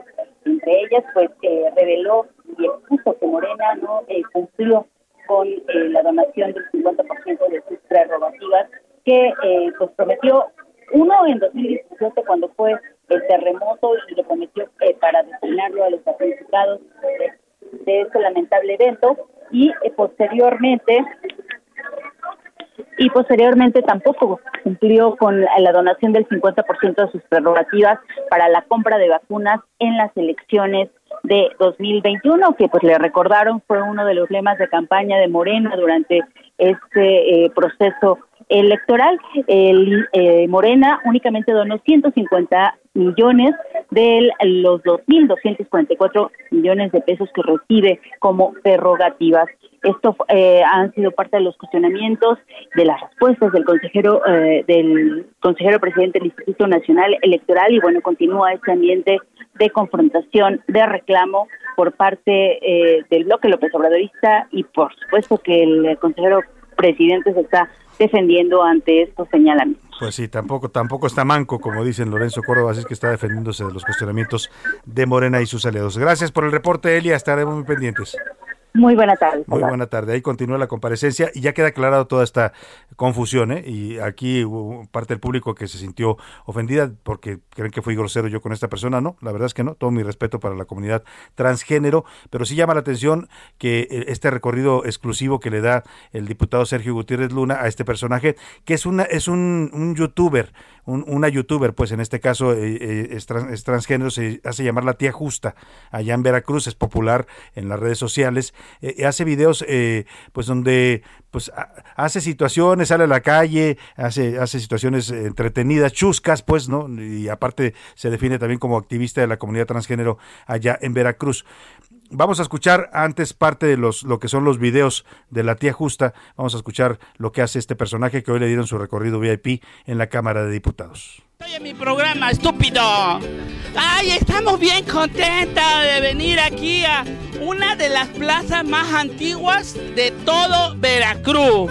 Y me refiero a Coscomatepec. Un aplauso, Coscomatepec. Órale, estúpido, están como parados y no hablen chino. ¿Cómo te llamas chino? Axel. Axel, así te llamas. ¿De dónde eres chino? De aquí. De aquí. ¿Qué tal está tu pueblo? Bonito. Está bonito. ¿Y tú cómo te llamas? Pues esa es la tía justa. Hoy estuvo recorriendo el salón de plenos, la llevaron también a la presidencia de la Junta de Coordinación Política, las oficinas del presidente de la Cámara de Diputados. Vamos a escuchar parte de un audio entre Sergio Gutiérrez Luna, diputado eh, federal, presidente de la mesa directiva, y la tía justa, su invitada VIP al Palacio Legislativo de San Lázaro. Te voy a decir algo.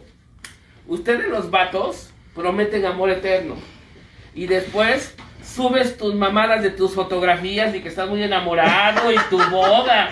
O sea, te gusta romper el corazón. compréndeme. No, compréndeme la chingada. Una cosa es que sea tu amante, ¿no? Que sea su pinche amante y otra que le pase sus puterías, que no mames.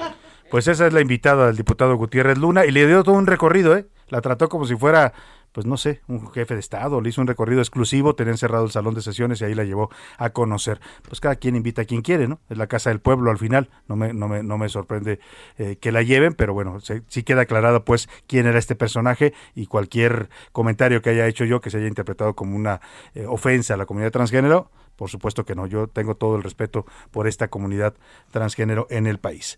Vámonos a la rola de la semana, es la rola de la semana con Pepe Navarro y Pepe Velarde, que hoy le cantan al señor Lozoya, que está en la cárcel, dicen muchos, por un pato, un pato que le salió muy caro, dicen que estaba muy sabroso, pero yo no sé si amerita comerse un patito a la Pekín y luego terminar en la cárcel. De eso cantan Pepe Navarro y Pepe Velarde, los curuleros de San Lázaro. Un pato estaba cenando alegremente. Guá. La fiscalía seguía burlando. Al ritmo de bossa nova. Ah, un ganso muy enojado con su gente. Hum, hum, dijo que feo moralmente. Cuá, cuá. Ese Emilio si se pasa, nada va a cantar. Por irse a cenar un rico pato, él se sentenció. Cuchicu, chicu, que lo agarren. Todo cambió nomás por ir a comer pato. Se va a escapar, dijo por ahí un abogado. Y lo mandaron llamar que pa' una platicada. Y le dieron para atrás, ja, ja, ja, ja, para atrás, ja, ja, ja. Ja, ja, ja, un pato. Estaba cenando alegremente, cuá, cuá. La fiscalía sigue burlando, ja, ja, al ritmo de bossa nova. Por irse a cenar un rico pato, él se sentenció. Chico chico, que lo agarren. Todo cambió nomás por ir a comer pato. Se va a escapar, dijo por ahí un abogado. Y lo mandaron llamar que pa' una platicada.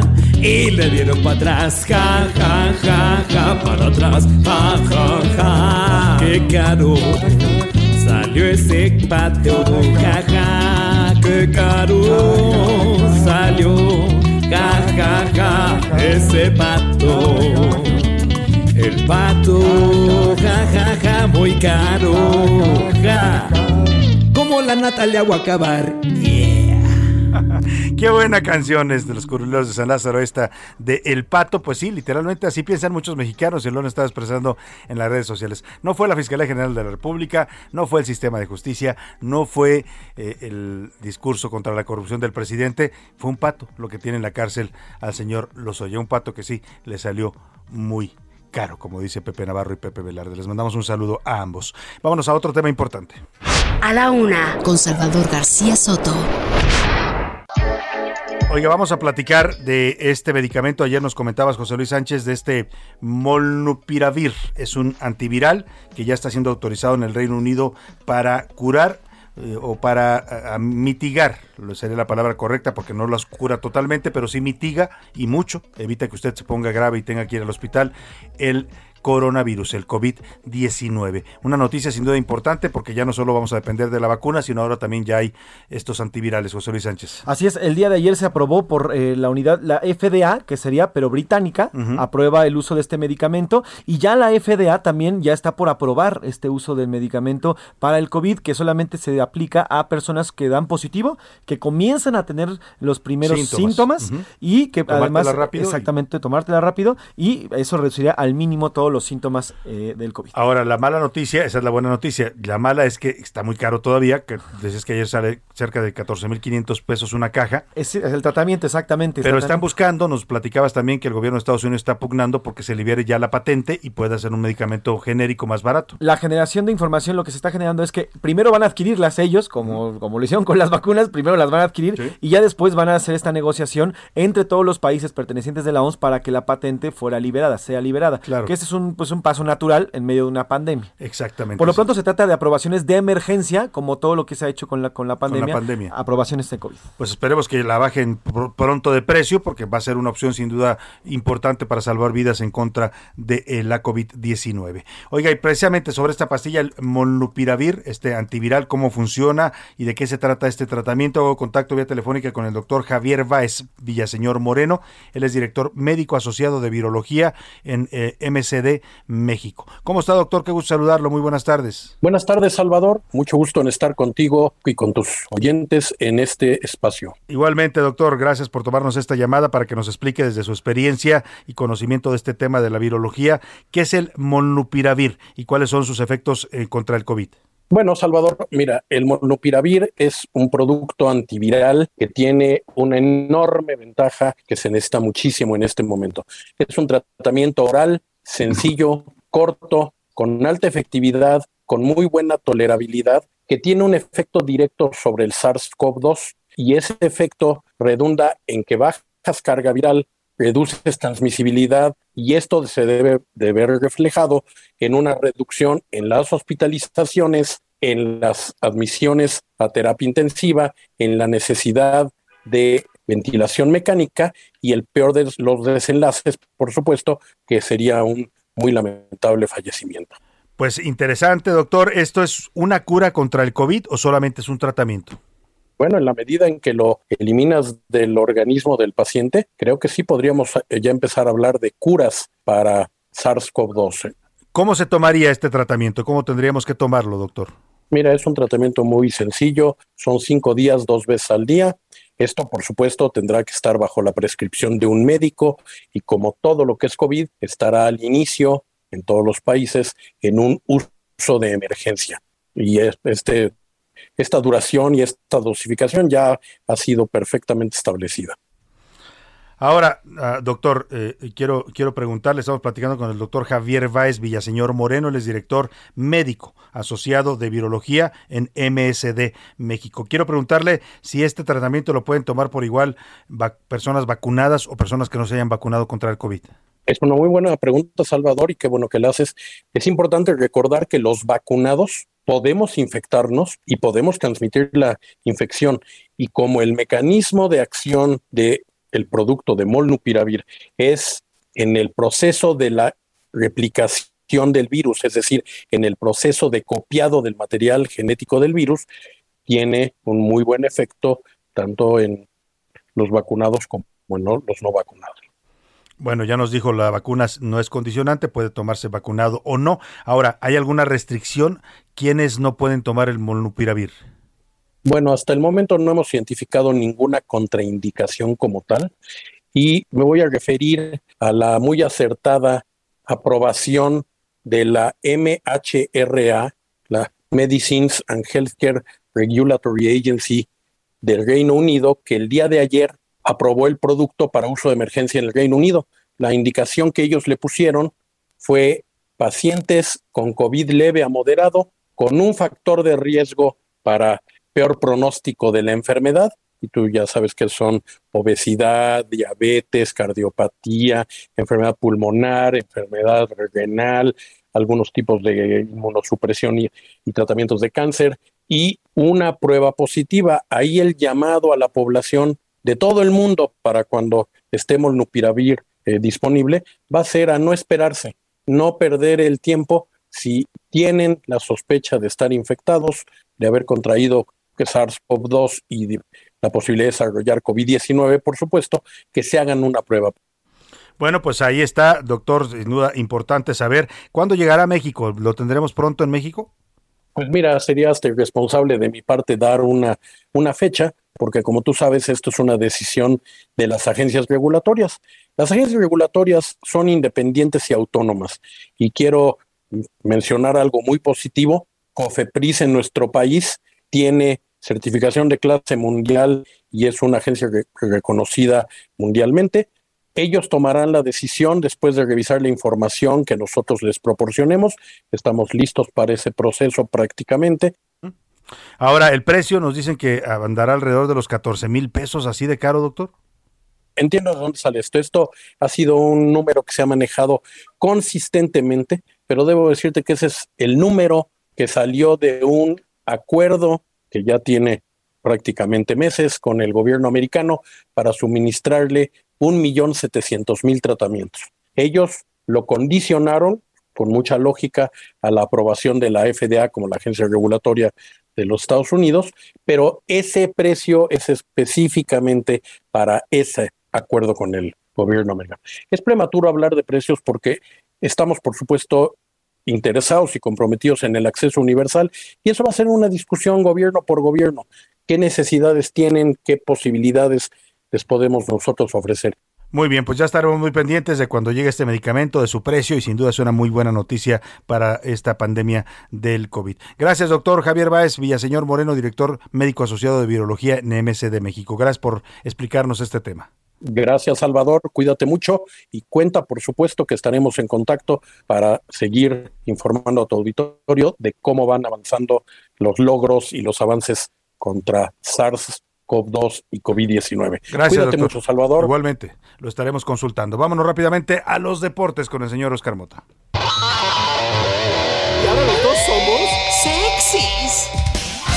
Oscar Mota, ¿cómo estás? Eh, Están hablando de nosotros, Salvador García Soto, también de, José Luis. Sánchez, ¿no? Somos Ah, sexys. tu sexy forma. Y el viernes se vale, ¿no? Sexy, claro. Es viernes, hay que sentirse sexy. Y lo que también se vale es escuchar las voces de la semana en temas deportivos. Escuchemos.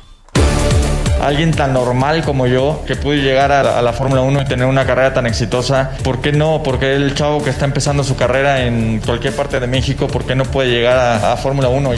Hice todo lo posible por quedarme, nunca en ningún momento se me pidió que jugara gratis, se me pidió que me rebajara el sueldo del 50% y, y lo hice sin ningún problema.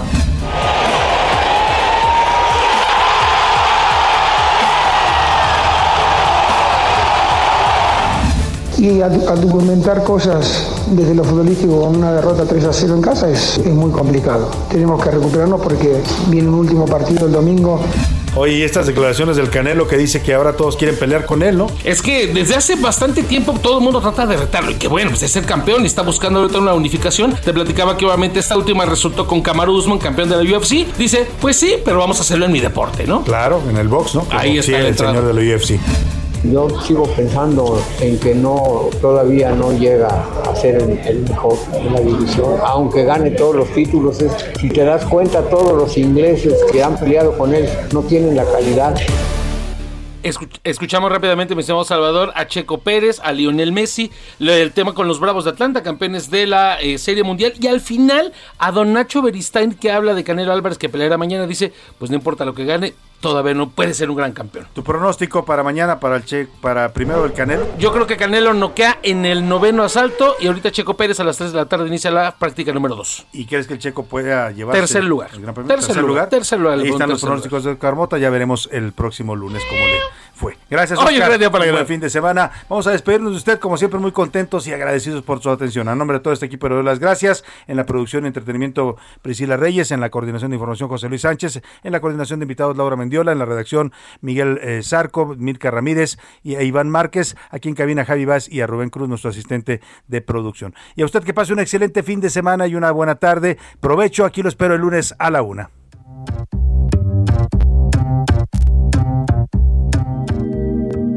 Termina A la Una con Salvador García Soto. Un encuentro del diario que piensa joven con el análisis y la crítica. A la Una con Salvador García Soto. De lunes a viernes de 1 a 3 de la tarde. Heraldo Radio. Planning for your next trip?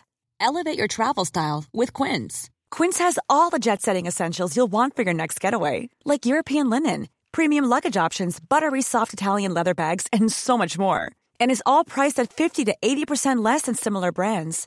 Plus, Quince only works with factories that use safe and ethical manufacturing practices. Pack your bags with high-quality essentials you'll be wearing for vacations to come with Quince. Go to quince.com slash pack for free shipping and 365-day returns.